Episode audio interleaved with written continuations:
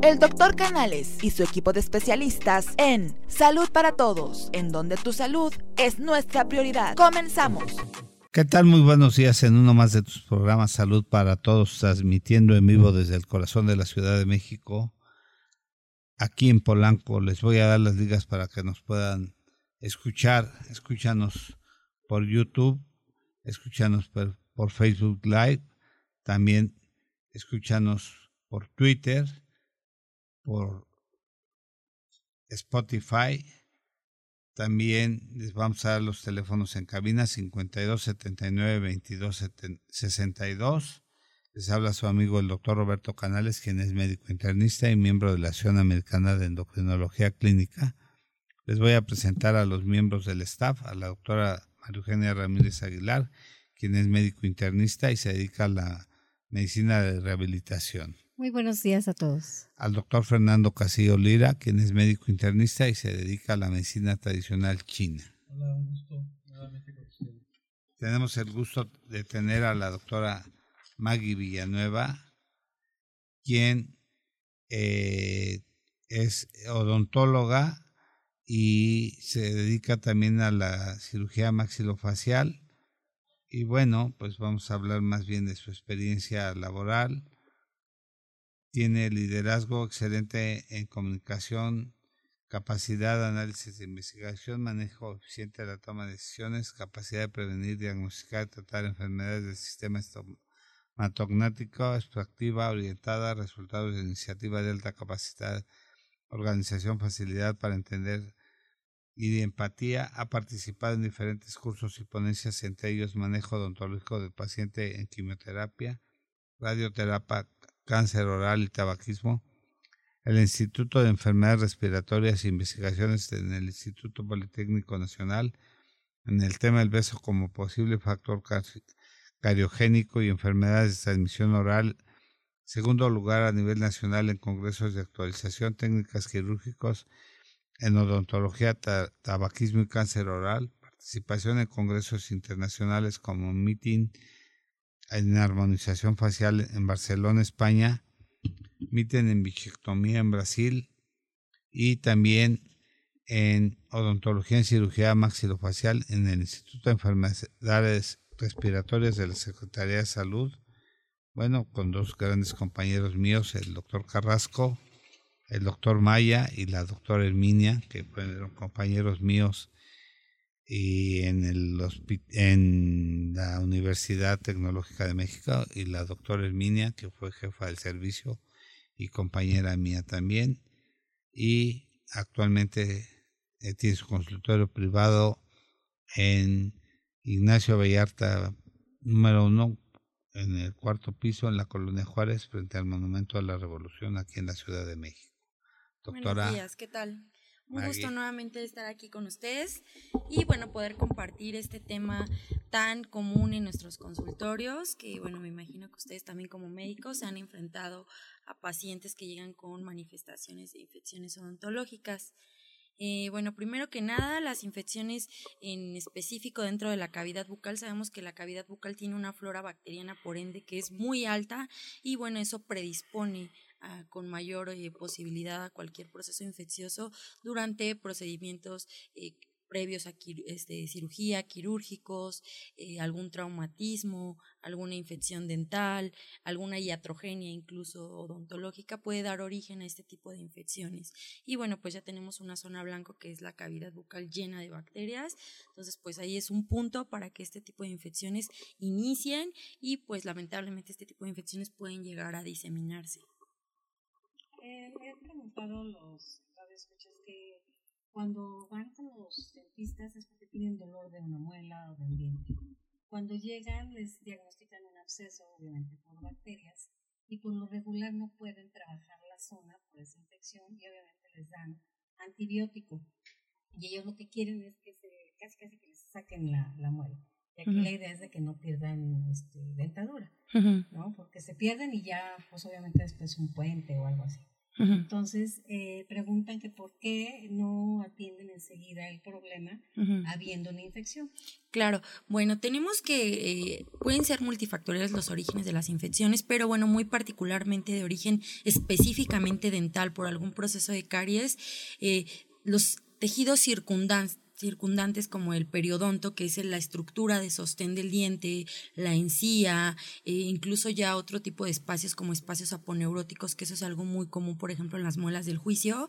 Eh, tenemos no nada más el diente infectado, sino también los tejidos adyacentes. Entonces, el efecto a veces del anestésico para poder llevar a cabo los tratamientos como extracción, endodoncia, que es cuando les quitan el nervio, son imposibles de realizar porque el efecto del anestésico se ve inhibido por un pH tan ácido como es el del proceso infeccioso. Entonces el protocolo es mandar antibiótico, disminuir y localizar, que es lo que estamos buscando, localizar la infección nada más al diente para que una vez que quitemos el diente se solucione el problema. Entonces es principalmente por motivos también de la anestesia y pues por motivos de que la infección realmente a veces ya ni siquiera está tanto en el diente, sino ya está afectando otras zonas que aunque quitemos el diente no se va a poder solucionar al 100%. No aguantan, no aguantarían, no, a veces no aguantan ni siquiera el contacto de sus mismos dientes. Imagínense querer hacer la, la extracción o la endodoncia bajo estas circunstancias sin anestesia. Es un proceso, la verdad, muy complicado. Me ha tocado pacientes que dicen, no me importa, hágamelo. Y, y lo intentamos iniciar y no es posible. Ahora, también hay que tomar, tomar en cuenta que el anestésico no nada más es anestésico, tiene un vaso constrictor. ¿Qué es esto? Algo que va a inhibir que haya un sangrado importante durante el procedimiento de extracción. Si nosotros no lo utilizamos porque no, o no hace su efecto adecuado por el pH tan ácido, pues vamos a tener un sangrado importante durante el procedimiento. Yo creo que es muy importante aquí hacer una aclaración también. Cuando los procesos infecciosos son ya muy evidentes, sí es importante hacer un drenaje del absceso porque yo tuve la oportunidad de dar eh, muchos años clases en, en, la Facultad de Odontología. Y, y, era una cosa que peleábamos mucho con los alumnos. Y me tocó ser parte del comité de infecciones del Hospital Juárez en el servicio de maxilofacial.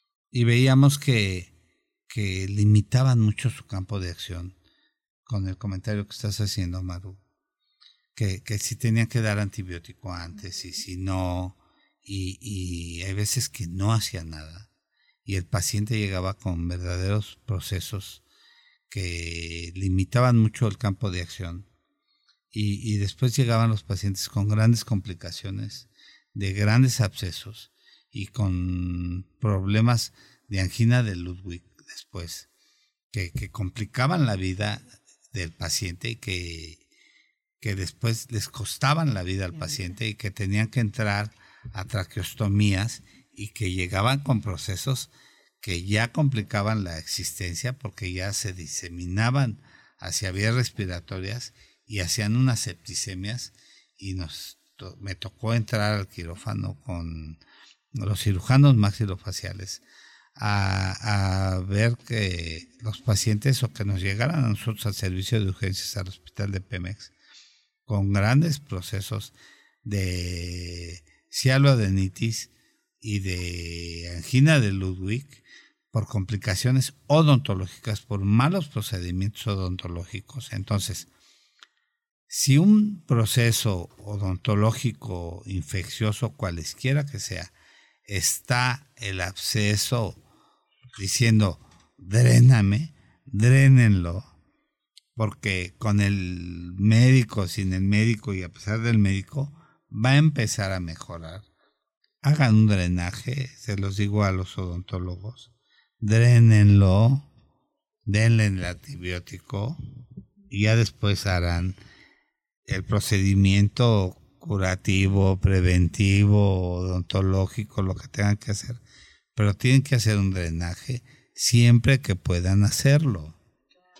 Y no limitar eh, y limitarse porque muchas veces las limitantes y, las recetas de cocina y, y, desafortunadamente a veces los odontólogos gozan de muy malos prestigios en cuanto a la, a la cuestión de, prescripción, porque tenían recetas de cocinas muy limitadas a ampicilina, eh, un antiinflamatorio, y los que eran alérgicos a la ampicilina, gentamicina y antiinflamatorios. Y no tenían otro esquema de tratamientos cuando yo les ponía a los alumnos, tienen un paciente con una infección X, entonces me tienen que dar 20 esquemas diferentes de tratamiento con antibióticos para este paciente.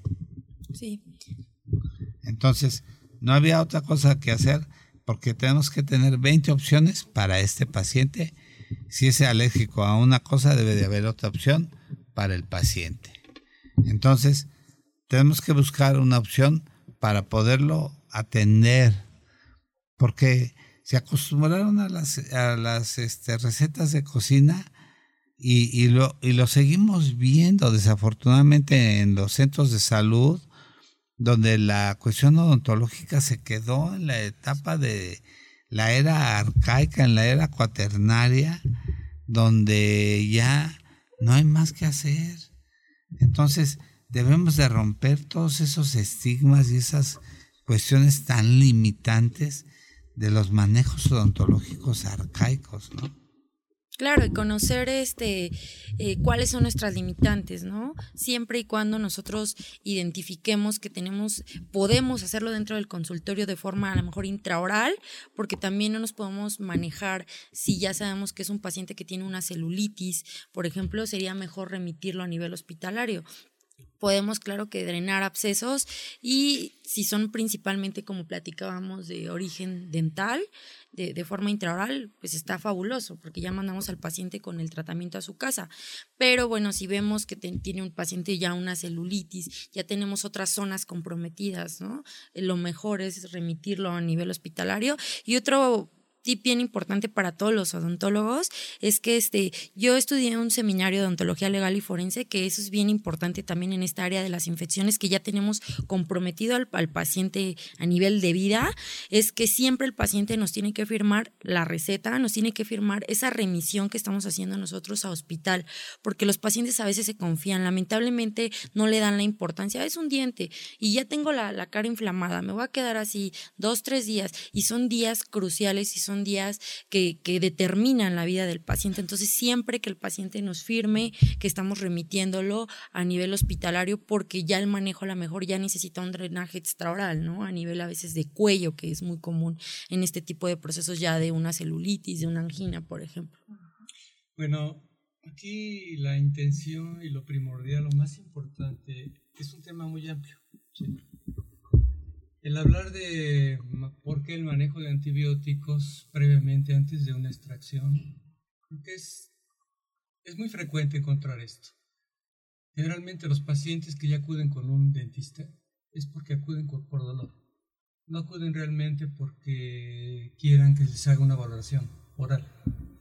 Quieren todo rápido, eh, prácticamente la mayor parte de los pacientes que llegan en esa situación ¿Por qué necesariamente se les tiene que dar un antibiótico? Ya lo dijeron ustedes, compañeros.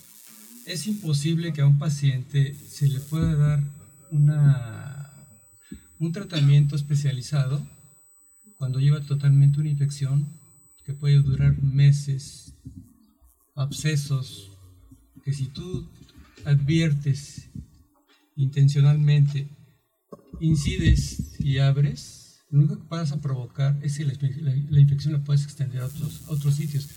Es el equivalente a lo que acaban de decir ustedes en ese momento, se expande, se extiende. Entonces, es a lo que le llamamos bacteremia, a lo que le llamamos sepsis. ¿sí? Y el problema, pues, se hace cada vez más grave. Entonces, creo que aquí hay que entender muy bien y que quede bien establecido, muy bien establecido. Previamente, antes de hacer una, una buena valoración, un buen manejo odontológico, que sabes tú de este tema, que por eso estás aquí, tienen que tener una revisión previa y una valoración previa a ver qué se les va a hacer, por qué se les va a hacer y cómo se les va a preparar. No es nada más, quítame el dolor, porque no lo aguanto. Hay unas buenas preguntas ahorita de Evi Bill, y cómo distinguir un absceso infeccioso de un tumor maligno. hay muchas diferencias y vamos a irnos a un corte comercial y regresamos. Regresamos con la pregunta de Bibil. ¿Cómo distinguir un absceso infeccioso de un tumor maligno? Bueno, Ok, bueno, en algún momento ya tuvimos una charla de las características de los tumores y bueno, los tumores son muy característicos a ser asintomáticos. Eh, también platicábamos acerca de que las infecciones pues tienen ciertos puntos, aumento de volumen de una consistencia blanda inicialmente, eh, salida de material purulento, puede presentarse fiebre, que es el conocido como calor o calor en la zona, enrojecimiento. Entonces es muy, muy fácil eh, distinguir uno de otro. Los tumores son de consistencia un poco más sólida, no, no tienen mucha este, similitud. Y con una punción también se... Claro, con una punción tendríamos, obtendríamos material purulento, ¿no? En el caso del absceso que es lo que es conocido como pus. Hay una pregunta, eh, ¿cómo se puede diferenciar eh, un absceso de un proceso de BPH? Eh, Obviamente cuando se detecta esto, pues no hay fiebre, no hay pus, como lo acaba de comentar, y cuando van al, al dentista, es porque se encontraron una bolita, en qué zona. Yo creo que eso se refiere a la pregunta. Ajá, porque definitivamente cuando hay una lesión en, en, la zona de la boca y es producida por BPH, no hay pus, no hay fiebre y no hay dolor. Sí, son la mayoría de veces este, asintomáticas. Ahora también es importante lo que comentaba usted, doctor. Eh, a veces, lamentablemente, eh, el paciente se enfoca mucho al tema del dolor, ¿no? Y busca que se solucione el dolor. Estos procesos, para que llegue un proceso infeccioso principalmente causado de origen dental, son procesos que tienen que tener años, o sea, tienen que ser años, eh, a veces meses, para que ocurran este tipo de situaciones. Y pues desafortunadamente a veces el dolor pues no se puede solucionar en un día, ni siquiera a veces drenando lamentablemente el absceso. Es todo un proceso de inflamación. Muy cerca de la boca pues tenemos las vías respiratorias altas, tenemos muchos vasos, nervios, que cuando surgen este tipo de procesos todo está inflamado y es un proceso de días que va a llevar. Hay ciertas medidas que a veces les recomendamos mucho el calor húmedo durante estos procesos que se apliquen compresas de agua caliente y eso mejora la sintomatología. Sin embargo, pues no es un proceso que, que a pesar de que se maneje en ese momento va a tener la solución el, el tema del dolor. Aquí hay una pregunta de Roberto Gómez. Buenos días. Una pregunta, ¿cómo se maneja un proceso infeccioso bucal en niños? Hay que tener en cuenta también que los procesos en niños más bien son oportunismos la mayoría de las veces, ¿no? Que son procesos de tipo candidiasis o algodoncillo mugue. Pero bueno, también el proceso infeccioso en niños, hay también procesos infecciosos y hay que tener cuidado porque hay que recordar que los procesos infecciosos orales en los niños, el 90% de ellos son virales. Sí, las cifras de principalmente infecciones, ya complicaciones de las infecciones bucales en niños, sí son muy lamentables, son de hecho mucho más altas que en los adultos, justamente las estaba leyendo ayer en un artículo, y eh, lo que es la meningitis, la endocarditis bacteriana, que es cuando las infecciones se van a corazón o se van a parte de las meninges, que son eh, capas que cubren toda la parte del cerebro, son demasiado altas, porque a veces tenemos como esa falta de información, ¿no? De, le está doliendo el diente, ah, no pasa nada, de todas formas se le va a caer, es lo que mucha gente refiere, ¿no? Bueno, aquí, ahorita que estás tocando el tema eh, de que las infecciones van a distancia, hemos trabajado anteriormente programas de microbiota intestinal. ¿Qué significa eso? La gran cantidad de bacterias que están poblando el intestino, el intestino, toda la vía digestiva, desde la boca hasta pasando por estómago, esófago, estómago, eh, intestino, intestino delgado, intestino grueso. ¿Por qué quiero apuntalar este, este aspecto en este momento? Por lo siguiente, humildemente se le traduce al tubo digestivo como una parte no tan importante en el proceso de muchos padecimientos. Hoy en día hablamos ya de varios padecimientos que están asociados con las, con las bacterias intestinales que forman parte de nuestra realidad, porque recuerden que genéticamente hablando, exponencialmente tenemos una, relación de historia con la genética de ADN de las bacterias. Entonces son mutuas. Hay que entender que las bacterias o los microorganismos no los podemos catalogar totalmente malos ni buenos. Entonces, esas bacterias están ahí por algo. Al igual que en el intestino cumplen un papel muy importante en la, en la boca, tomando el concepto del grado de acidez.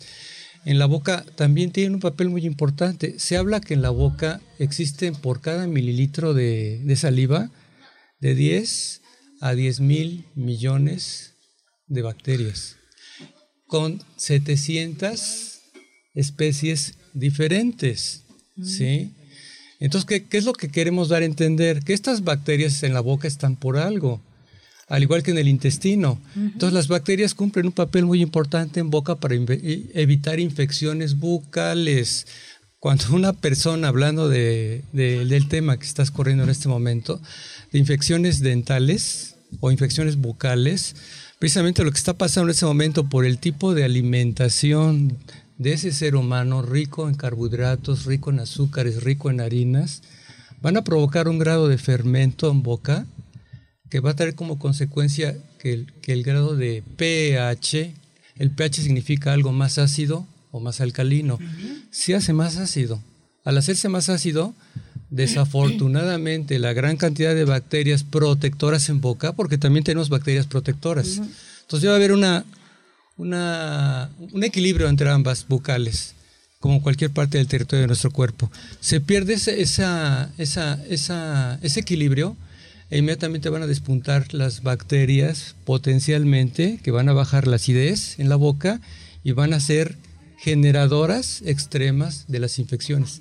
Entonces hoy en día se habla, ahorita que está hablando Maggi de, de infecciones a distancia, como las que dijo Roberto, todo lo que está en relación con, con eh, eh, eventos vasculares cerebrales, endocarditis, lesiones valvulares, problemas neurológicos, problemas, hablamos de un padecimiento que se llama glomerulonefritis es una bacteria que también llega, a riñón. Entonces, hablemos que también es ya sea que se deglutan, porque cambia la acidez de, la boca y resisten la acidez de, del intestino, y ya, ya sea que se, se, está, se vea por, por vía sanguínea o por vía digestiva, y llegan a distancia. Entonces tenemos, mucho, tenemos que tener mucho cuidado en ese aspecto. Por eso, cuando vino la pregunta inicial, ¿por qué hay que dar antibiótico? Que es otro tema importante. Pero también no despuntar en que estas bacterias pueden llegar a otros lugares. Entonces creo que aquí tenemos que considerar muy importante ese aspecto y ese tema y no pasarlo por alto, porque parte de la explicación de las preguntas que están dando ahí quedan eso, arroja eso. ¿Qué nos puedes decir más de las infecciones, May? Sí, bueno. ¿Qué tipo de infecciones hay en boca? Ajá. Mire, normalmente las infecciones pueden ser micóticas en caso de los niños o pueden ser virales. En el caso de las infecciones micóticas, a veces el manejo es un poquito más conservador, pero bueno, ya en infecciones causadas por traumatismos de origen dental, eh, son infecciones que hay que ser un poquito más este, fuertes en el tema del tratamiento antibiótico y de los drenajes y del tratamiento dental ya como tal. Todo es un proceso y es un protocolo. Normalmente, si, si se va a realizar algún procedimiento odontológico, lamentablemente esas infecciones a veces también se dan por iatrogenias después de extracciones postquirúrgicas a nivel este, bucal. ¿Es por qué? Porque no tenemos un tratamiento tratamiento profiláctico para los pacientes. Todos los pacientes que están inmunocomprometidos, que son pacientes con diabetes, que son pacientes con enfermedades cardiovasculares, malformaciones congénitas eh, cardíacas, eh, tenemos que darles un tratamiento profiláctico previo a llevar a cabo cualquier procedimiento odontológico, más si es quirúrgico, más si es una extracción. Y es algo que a veces no se toma mucho en cuenta. Si nos llega un paciente al consultorio con diabetes, más si no está controlado, tengo dolor en la muela, sáquemela ahorita. No, se, puede. ¿Por qué? Porque necesitamos darle tratamiento profiláctico previo para evitarnos una endocarditis bacteriana, ¿no? principalmente. Entonces, es algo que los pacientes pues tienen que tener paciencia para que todo este proceso se pueda llevar, porque son procesos que les reitero, son de años. A veces no podemos solucionar en una cita un proceso que ha sido de 10 años. La boca es muy noble y para que un diente duela es porque es un proceso de mucho Aparte el paciente diabético que se ha detectado en consultorio o en alguna clínica, hay que mandarlo inmediatamente a consulta dental. Oiga, pero no me duele la muela, no tengo ningún dolor. Este, ¿por qué me manda? Ah, para que lo revise precisamente por su glucosa tan alta llegan algunas bacterias o, algunos patógenos oportunistas, o que ya tienen alguna inflamación y no sienten un dolor como tal para evitar estas complicaciones de las que estamos hablando. Así es, todas las manifestaciones de pacientes eh, con procesos de diabetes eh, son muy características en la boca. Hay algo que se llama periodontitis, que es precisamente esta inflamación de las encías con movimiento de, los, de las piezas dentarias, incluso en la lengua también a veces observamos muchas manifestaciones de este tipo de, enfermedades. Entonces, controlar a los pacientes, ¿por qué? Porque sabemos que tienen también el sistema inmunológico. La saliva juega un papel importantísimo en la protección por medio de las inmunoglobulinas, eh, por medio también de enzimas. Y bueno, en pacientes diabéticos tenemos ese tipo de alteraciones. Ahora, si le sumamos otros factores como el alcohol, como el tabaquismo, como mala alimentación, ingesta rica en carbohidratos, en grasas, me toca algo muy, muy característico siempre, que de hecho estoy ahorita iniciando un artículo respecto a eso. La verdad es que he visto que los pacientes que comen carne de cerdo, ya tienen un proceso infeccioso, pero a lo mejor está de cierta forma inactivo, tienen algún diente roto, eh, algún proceso que va a iniciar apenas dental y comen carne de cerdo, absceso seguro. Entonces es por el alto nivel de toxinas. Yo estaba buscando mucha información, lamentablemente no hay mucho específicamente de la carne de cerdo, pero yo lo veo mucho en los pacientes. Y más que nada es por el tema que estábamos tocando hace un momento, el grado de acidez. sí, o sea, ¿Cuántas veces o cuántas ocasiones no nos encontramos a la gran cantidad de pacientes que tú vas a revisar, hacer revisión bucal general en todo el arsenal que usamos nosotros en medicina? Nos encontramos con que les faltan piezas, tienen enfermedad periodontal, o sea, ¿qué es eso? Los dientes ya están expuestas, las encías ya se retrajeron, hay reabsorciones de hueso. Hay que, hay que mencionar que, que el paciente diabético pierde más eh, piezas dentales por enfermedad parodontal que por caries, ¿eh? O sea, por pérdida de, de, sostén, de los tejidos por movimiento dental que por caries mismo. Va de la mano porque como... Y, que porque tiene alteraciones también en el flujo clavicular, que, que lo que decía Maggie, o sea, tiene muchas alteraciones desde el pH y, eh, en la quimiotaxis propia de la saliva y tiene muchas alteraciones locales de defensa quimiotácticas ahí. Sí, la, oxigenación, la humedad, la temperatura, el grado de acidez. Y eso aunado a un mal aseo bucal. y sobre todo que las bacterias, si no me dejarás este, que sea mentira esto, las bacterias generalmente se llegan a alojar en la región más interna de las encías es donde va a surgir la esfera del periodonto, donde se reabsorbe la encía, se reabsorbe el hueso, se expone prácticamente ya el diente, hay movilidad y viene la pérdida. Pero a veces puede haber una enfermedad periodontal asintomática, Mayí, totalmente crónica, que coincide con pacientes que tengan diabetes. Acuérdate que, que el paciente diabético tiene procesos microvasculares 10 años antes de 5 a 10 años. que se detecta la, diabetes, entonces empezó también con procesos periodontales. y sobre todo entender que el paciente diabético, la mayoría de ellos tienden a comer alimentos ricos en, en, harinas, en azúcares, y eso genera el grado de acidez dental y, el deterioro. que el paciente diabético llega al odontólogo y sin saber que es diabético, porque se le están cayendo los dientes como piano y a la hora que, lo cheque el odontólogo por primera vez y si tiene la curiosidad de checarle la glucosa, se da cuenta que es diabético y no sabe el paciente que es diabético. Lo veíamos en la universidad y que ya trae todos los dientes como piano, cayéndosele por enfermedad parodontal y, ya los dientes no tienen sostén. Y entonces ya perdió más de la mitad de los dientes y ya son dientes irrecuperables. Y además hacen una cosa que se llama torul, que ya se les tiene un aplanamiento del parodonto. Entonces también después para la cuestión de las prótesis es muy difícil el sostén de, las prótesis. Eh, sí, porque ya, no hay hueso, ¿verdad? Se pierde el hueso. Pues, pues ya hasta los implantes para sostenerlos.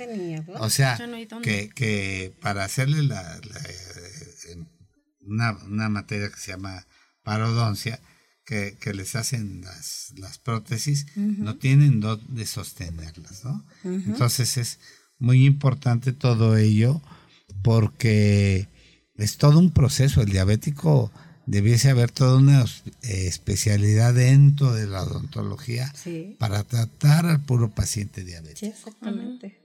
Sí, todas las manifestaciones a nivel eh, de la boca de diabetes son muy evidentes. Ahora hablábamos de la microcirculación, la boca es muy vascularizada, entonces dentro de esas manifestaciones empezamos a tener la movilidad, tenemos eh, también deficiencia de colágeno, de elastina por este tipo de procesos.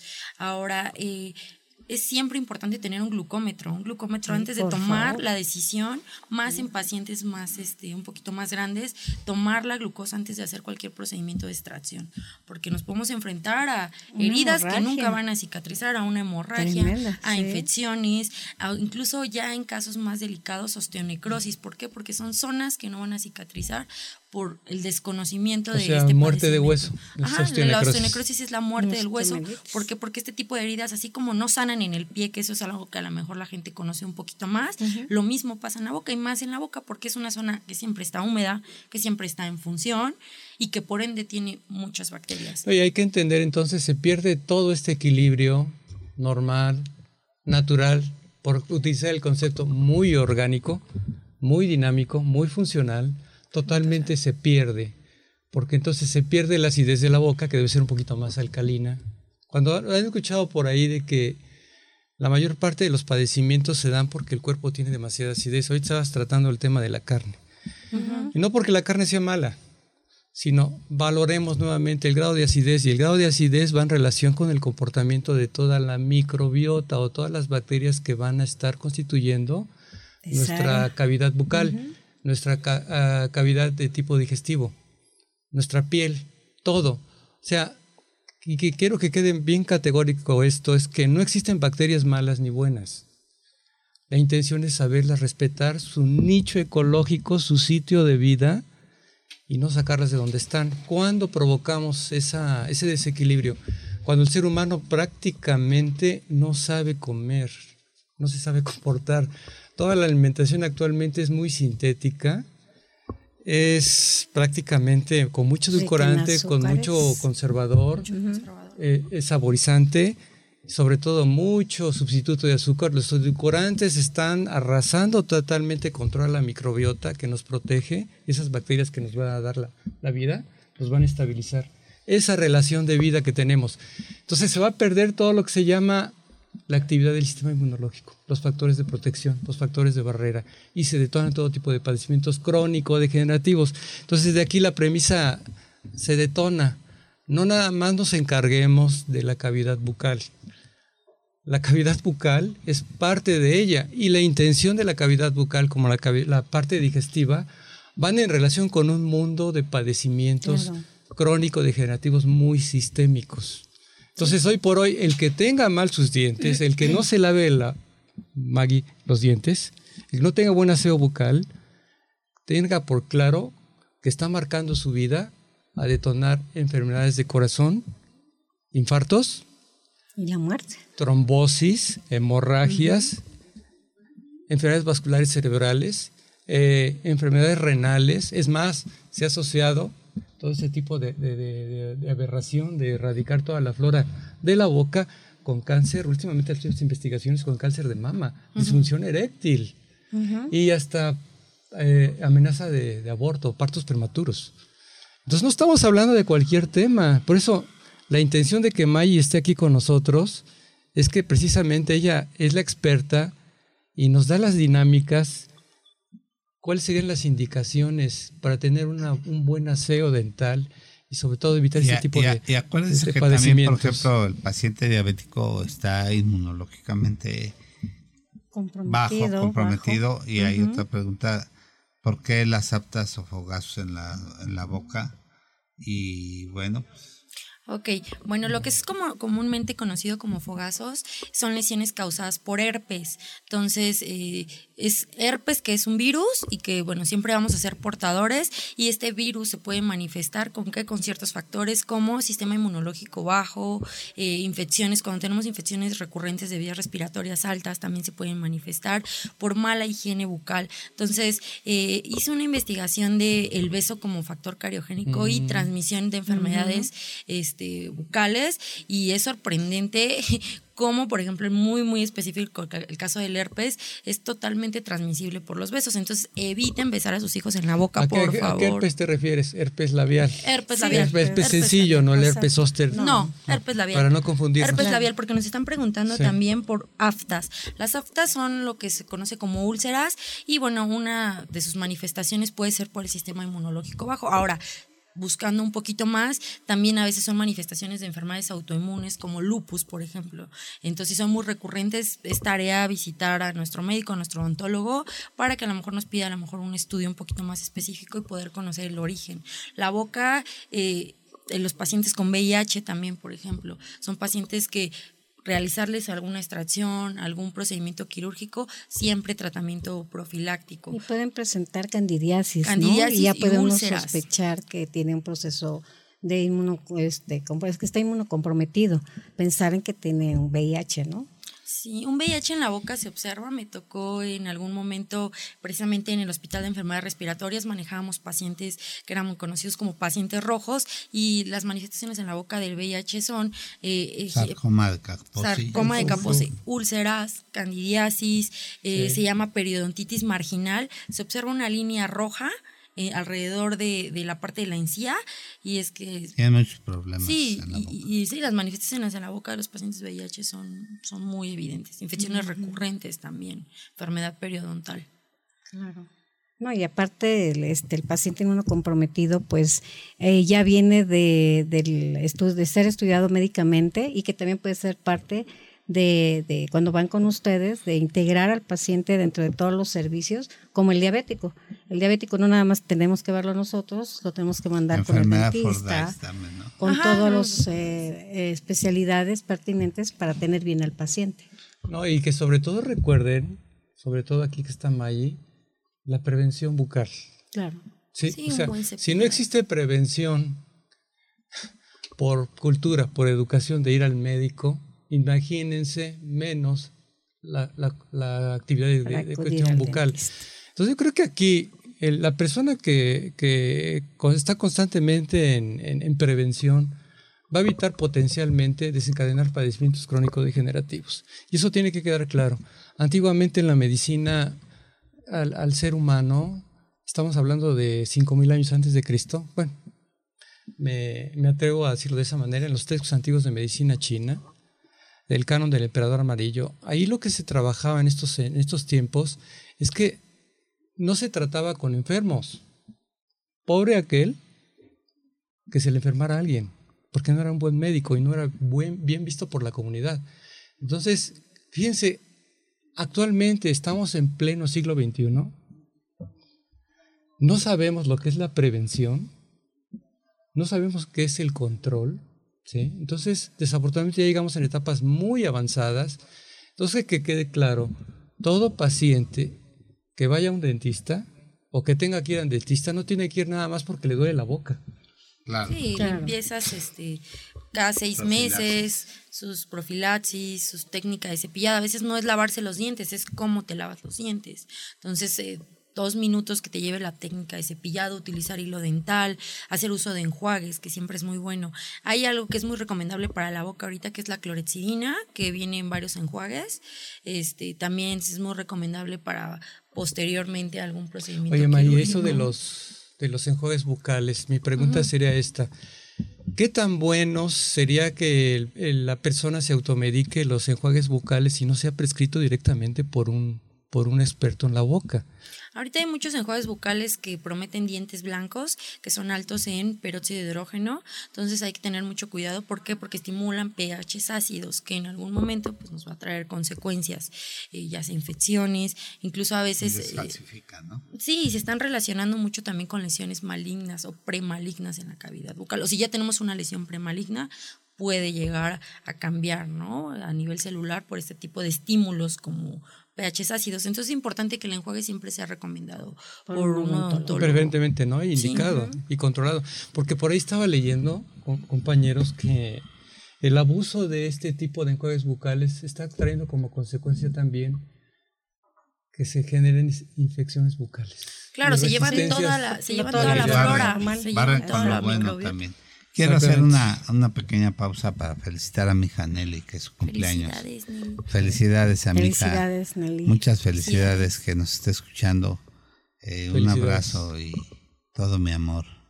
Muchas felicidades. A mi hija. Un abrazo. ¿Ya cuántos cumple? Ah, no, no, no quiere. No se dice. 20. eh, todo mi cariño a mi hija. Que un abrazo. Desde que llegó a mi vida vino a iluminar existencia. Sí, así como debe de ser. La vida. Sí, sí, sí. La luz de tus ojos. Exactamente. Un abrazo, Un abrazo a mi hija. Así Doctora, este, si nos puedes dar tus datos que no los has mencionado tú. Claro que sí, estoy a sus órdenes en la calle de Ignacio Vallarta 1, enfrente del Monumento a la Revolución, en el piso 4. Eh, pueden contactarme también por medio del programa o por mis redes sociales, que estoy como c. de Maggie Villanueva en las redes sociales y pues ahí podemos agendar alguna ¿Algún consulta. teléfono para agendar? Eh, sí, 55 10 70 42 66. Pueden mandarme mensaje, pueden marcarme y nos ponemos en contacto con ustedes para agendar alguna cita si tienen alguna duda de este tipo de problemas dentales ahorita que estabas mencionando de la relación de un beso. Muy guapa la doctora. Ah, gracias. ahorita que estabas eh, mencionando la relación del beso, ¿no? la cuestión vocal, el entrecruce, ¿no? Por unos un par de segundos, hasta 80 millones de bacterias. Pero hay una cuestión que también estoy recordando en este momento. Hay un, un porcentaje que por ahí hicieron una investigación que el 10% de la comunidad que se llevó a cabo investigación, presentaban un tipo de bacteria importante, que, un personaje importante, la bacteria importante, Streptococcus dentisani le llaman. Mm. Que este tipo de Streptococcus dentisani lo, lo presentan un 10% de cierta población y que esta población precisamente no cursa con problemas de caries. Entonces se llevó a cultivar con bacterias potencialmente generadoras de enfermedad en la boca y se vio que cuando se cultivaba este, este, este germen, este nuevo microorganismo que se descubrió, totalmente evitaba que se desdoblaran las, las otras, las otras bacterias. Entonces algo, no sé si nos ¿Nos puedes comentar algo de esto? Ajá. Este, ok, y nosotros hicimos en el Politécnico, ya tiene un par de años, precisamente unos cultivos de eh, parejas parejas que iban iniciando su relación, parejas que ya llevaban varios años. Y bueno, en estos cultivos eh, sí hubo un alto potencial en que si una de las dos personas tenía más caries, la, la, la, la, cantidad de microbiota se veía alterada en la otra persona, a pesar de que la otra persona no tuviera tantos procesos de caries todavía activos. Sin embargo, eso no resta que en algún momento se fueran a presentar, principalmente del Streptococcus mutans, es el que más había este, presencia, eh, baja presencia eh, que si se besaban, pues sí, sí cambiaba, sí cambiaba el, el número de este Streptococcus. Entonces, sí se considera que el beso es un potencial de caries y obviamente de enfermedades de transmisión oral como el herpes. Qué, bueno. Entonces estamos entrando también en el concepto de los fluidos, ¿no? También son bacterias, es intercambio de bacterias bucales. potencialmente. A través de las cuales puede mejorar el comportamiento de tu biota bucal para favorecer el equilibrio o puede ser contraproducente. Si no bien la boca. Pero sí, evitamos todo esto. Dos, no, y está muy bien siempre ir en pareja al dentista. Es como cuando las mujeres van al ginecólogo y reciben algún tratamiento, si la pareja no, es lo mismo la Pero boca. Fíjate que la, eh, acude más volvemos a lo mismo. la consulta es más, el 60% más de damas, creo que en la consulta dental.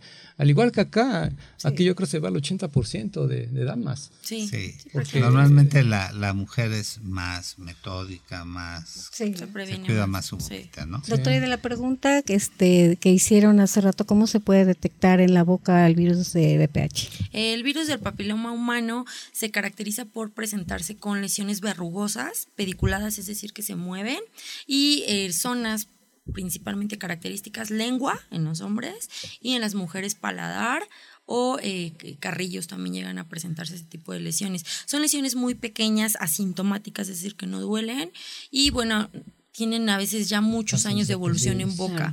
Este, tienen una consistencia verrugosa como de coliflor y es muy característica de BPH. Normalmente se, se tienen que quitar, se mandan a patología y bueno, ahí las indicaciones es igual pareja tiene que acudir a la consulta y siempre estar monitoreando que no aparezcan otro tipo de lesiones porque pueden llegar a malignizarse en algún momento. Que ya lo habíamos visto en Ya lo habíamos platicado de cáncer oral. Y sobre todo saludos a la doctora Eneira López Arismendi que es odontóloga, saludos, egresada de Unitec y que además tiene cantidad de pacientes también. ¿Sí?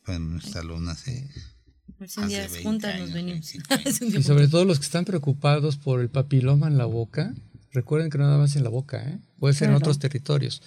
Eh, desde el tipo de, manipulación, ¿no? sobre todo sexual. Pero también hay que entender que todos los padecimientos bucales y gran cantidad de padecimientos sabemos que van despuntando muy fuerte por gran cantidad de alcohol, gran cantidad de drogas y sobre todo tabaco. Tier.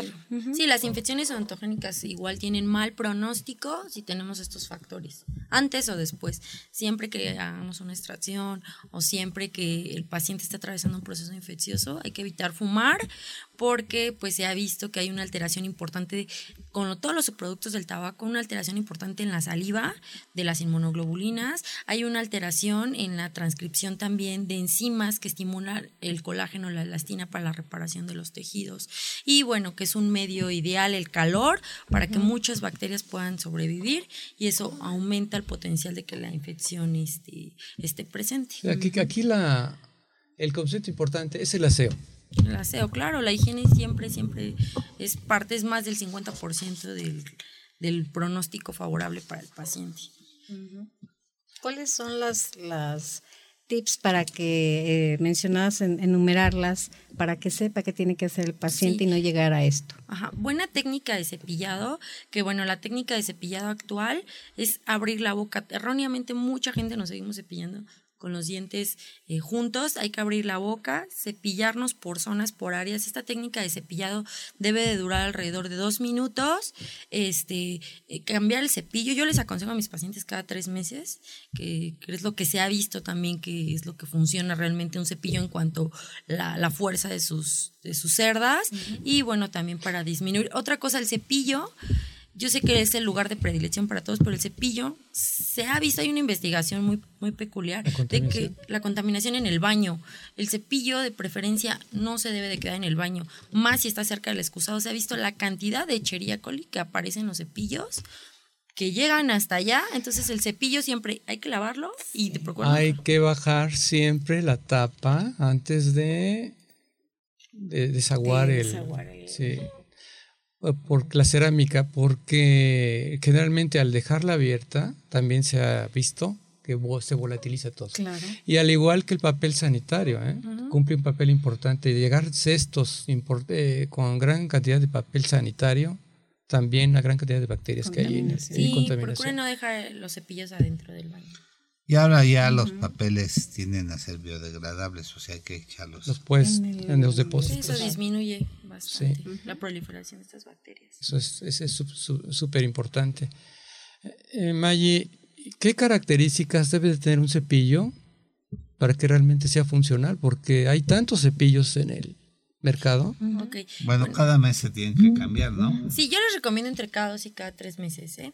¿Qué eh, tipo de tamaño, las cerdas? ¿Cómo debe de ser? Miren, siempre es importante, tiene que ser un cepillo personalizado de acuerdo a las características de los pacientes. A veces hay cepillos eh, de cerdas muy finitas para los pacientes que tienen enfermedad periodontal avanzada. También puede llegar a ser traumático. Entonces el cepillo debe ser de acuerdo a las características dentales de cada paciente, por lo cual es necesario que su odontólogo se los recomiende de acuerdo a qué cantidad de dientes, la edad que tiene el paciente. Eh, ahora otra cosa importante también el tema de los enjuagues tienen que ser recomendados como platicábamos. El uso del hilo dental, se habla que si tú no utilizas hilo dental es como si te estuvieras bañando a la mitad. O sea, es lo mismo en la zona de los dientes. Hay que utilizar hilo dental también, es una consideración bien importante. Ahora, sobre todo porque tú te puedes decir que ya te lavaste los dientes como si nunca te los hubieras lavado. Sí, la técnica de cepillado es... Y entonces vas a tener caries y vas a tener enfermedad periodontal. ¿sí? sí, recuerden que la caries se considera un proceso multifactorial, igual que la enfermedad periodontal. Si nosotros ayudamos con la higiene, ya tenemos un gran porcentaje para estar saludables a nivel de la boca, pero hay otros factores, las enfermedades sistémicas, la alimentación, incluso la herencia, el pH salival también es bien importante. Hay pacientes que tienen muy buena higiene, que no comen dulces y doctora, ¿por qué tengo caries? El pH salival también ya es una cuestión a veces fisiológica. Y aunado a otros problemas como... O sea, hay una bacteria ahí que produce la caries, ¿no? ¿no? Y entender siempre que estemos hablando de cualquier padecimiento, cualquier padecimiento crónico degenerativo, cualquiera, llámese la diabetes, llámese la hipertensión arterial, llámese la enfermedad autoinmune, artritis reumatoide, lupus. Y la predisposición inmunológica de la misma persona. Hay que entender que va de mano aquí toda la cuestión bucal y toda la cuestión intestinal. Algo está fallando en la alimentación, algo está fallando en el aseo dental, que van de la mano. ¿sí? Y hay unos saludos para Alejandra Acosta, Ereina López, a María Luisa Ramírez, que le manda felicitación también a Nelly. Cristal Angélica Marroquín. Ah, Cristal, cierto, Cristal que quedó abajo. Dice que y Harry, Bill, que si los niños pueden utilizar hilo dental, es muy difícil. En los niños no es muy recomendable, no, se recomienda en los se adultos. Lastima, ¿no? Sí, sí, en los niños no es recomendable. Sí, se recomienda más ya en la dentición permanente. Sí. ya en adolescentes. Sí. Dígale a su hermana que no. No, para la sobrina no utilicemos hilo dental, por favor. Entonces, se lastiman, ¿no? Sí, se lastiman, sí, aparte no es recomendado. También este, en el tema de los niños, importante vigilar la técnica de cepillado. Hay pastas específicas para los niños, no utilicen la misma pasta que utilizan para los adultos por la cantidad de flúor. Es otro tema muy, muy importante, la cantidad de flúor. Ahora, eh, también los pacientes que padecen eh, reflujo, por ejemplo, se ha visto que tienden a tener más problemas de infecciones, de, caries, por el ácido. que llega a veces hasta la nariz. Y está respiratorios. Sí, también eh, los, las pacientes este, bulímicas también empiezan a tener más susceptibilidad a infecciones. De los que tienden a, a, vomitar. todo el alimento que, ingieren. Sí. aquí creo que ¿Qué les puedes decir a, los padres respecto a sus hijos en cuanto al tipo de alimentación? El refresco, la harina, los Lo ideal sería dar todo ese tipo de, de, hábitos alimenticios ricos de juguitos, ¿no? Que a veces les encanta darles juguitos para todos, agüitas de sabores. Todo eso pues perjudica bastante la parte de los dientes. Este, es importante que si se lo van a tomar, lávenles los dientes inmediatamente, o sea, para que no se quede ese pH ácido. Y cambie el pH. Entonces, si van a ingerir el, el o algún tipo de este tipo de bebidas, lavar inmediatamente la boca, no esperarse hasta la noche para disminuir. Hay pastas actualmente que crean una película, este, ¿puedo decir la marca? Sí, claro. La marca Colgate, hay una que se llama Neutroazúcar, que a mí me gusta mucho, a veces van a darnos este, ah, charlas de esto. se llama Neutroazúcar, se las recomiendo mucho, esa crea una película en los dientes para disminuir precisamente el pH ácido. Y tú lo sientes, ¿eh? Sientes eh, como una protección en tus dientes, es muy recomendable para siempre traer una pastita en la bolsa después de comer algo, lavarse los dientes. Ok, muy bien. Otra vez sus datos, doctora. Bueno, pues los espero en mi consultorio en Ignacio Vallarta 1, piso 4, enfrente del Monumento a la Revolución. Una calle de insurgentes y una de reforma. Y bueno, ahí estamos. Y también los quiero invitar rápidamente. Los martes voy a estar en Cadena H, en por sí y Total Play en la sección de, dental. Ya vamos a hacer ahí una sección de, este dental. Los invito para que no se lo pierdan a las 7 de la noche. Muy, bien. ¿De 7 a horas? De 7 a 8. Vamos a estar ahí. Ok. Los martes. Correcto. Y además ahí no tienen problemas para estacionarse, ¿no? Porque tienen un estacionamiento inmenso. Sí. Ahí donde está el Monumento de la Revolución. Sí, de hecho hay justamente un estacionamiento al lado justamente hay un estacionamiento al lado del edificio y bueno, pues ahí Si no, en, eh, ahí en el Monumento a la Revolución. Hay varios estacionamientos también. Y ahí abajo, ¿no? Subterráneo. Sí, también hay vías, este, el Metrobús, está el Metro Revolución, así que varias vías de acceso. Está céntrico ahí. Sí. Bueno, pues alguna cosa que quieran comentar, porque estamos ya a tiempo de despedirnos del o sea, yo quiero, quiero insistir en esto. No echen todo en saco roto. Todas las personas en época de la vida siempre dicen, es que es la edad. No, nada es por la edad. Todo lo que nos va pasando a través de la historia, cualquier tipo de padecimiento, es porque tuvo un inicio, tuvo un origen. Y no nos quedemos con este concepto, es que porque ya estoy grande es que es normal, por eso yo no tengo dientes. Entonces, ese es el, concepto. Así como la, parte dental, vale mucho la atención médica a otro nivel. Eh, recuerden que hoy en día la, medicina es interdisciplinaria y que compite con todas las especialidades. Para esto están las especialidades. Hay que manejar la prevención, hay que manejar la salud, no hay que esperar al final. Porque si no es demasiado tarde. ¿Sí? Entonces, si se quieren quedar sin dientes, ustedes sabrán. Sí, los dientes ya son considerados órganos, entonces los, los, dientes hay que cuidarlos porque no les va a salir otro. Y, no quítense esa idea de me duele, sáquenmelo, o sea, no. No, ya no. No, ya no. Hay que rescatar y salvar la era lo que hacían antes las clínicas sí, ¿no? Sí, sí. Sí, quítense esa idea. A veces ni siquiera quitando el, diente se les va a quitar el dolor. Que servicio nocturno y la gente iba directo a la extracción. Y se sigue haciendo, desafortunadamente. Sí, a veces por una mala información. Ahora hay unas clínicas que dan servicios nocturnos y eso, pero pues eso es lo que hacen. ¿Sí? Exodoncias. Se puede rescatar algo y no. Y mucha gente es, quíteme el dolor. No, y por educación, quítemelo, yo no quiero que me duela. Y se quedan sin dientes. No, qué horror. Exacto. O llegan, no sé si te ha pasado, oiga, quíteme todos los dientes porque no quiero tener problemas. Hay personajes que... A mi abuelita fue, bueno, yo estaba chiquita, me acuerdo que fue al dentista que le quitaran todos los dientes para que no le dieran problemas y le hicieron unas placas. ¿Sí? sí. pues lo que hizo Sara García, ¿no? Para poder hacer sus ah, papeles. sí, se los que se hizo para, ser la, abuelita. La verdadera abuelita. Sí. Bueno, pues... Pero bueno. Darle las gracias a la doctora Maggie Villanueva que gracias, Vamos a conservar los dientes. hizo favor de... Y acuérdense que la preservación de los dientes es la tendencia actual y tratar de salvarlas a, salvarlos a toda costa, ¿no? Así es.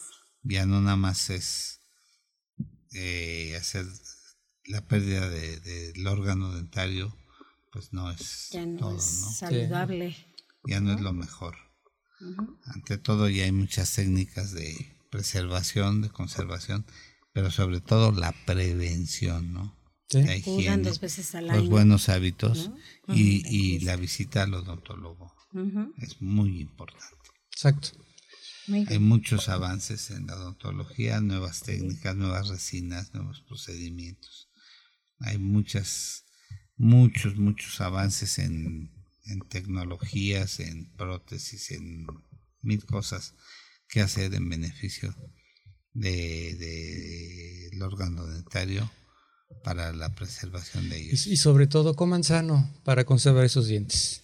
ya, ya, olvídense de tanto carbohidrato, de tanto dulce, tanta azúcar, tanta harina, tanta pasta, tanto refresco. Pues gracias a Maggie y toda la gente que nos hizo favor de escucharnos. Que tengan un excelente día y un mejor fin de semana. Gracias Jesús, gracias, Sai. Y pues un gusto esperamos estar que vuelva a estar aquí claro que sí. Maggie pronto. Nos vemos próximamente. Muchas gracias. gracias. Buen día. Gracias. Gracias.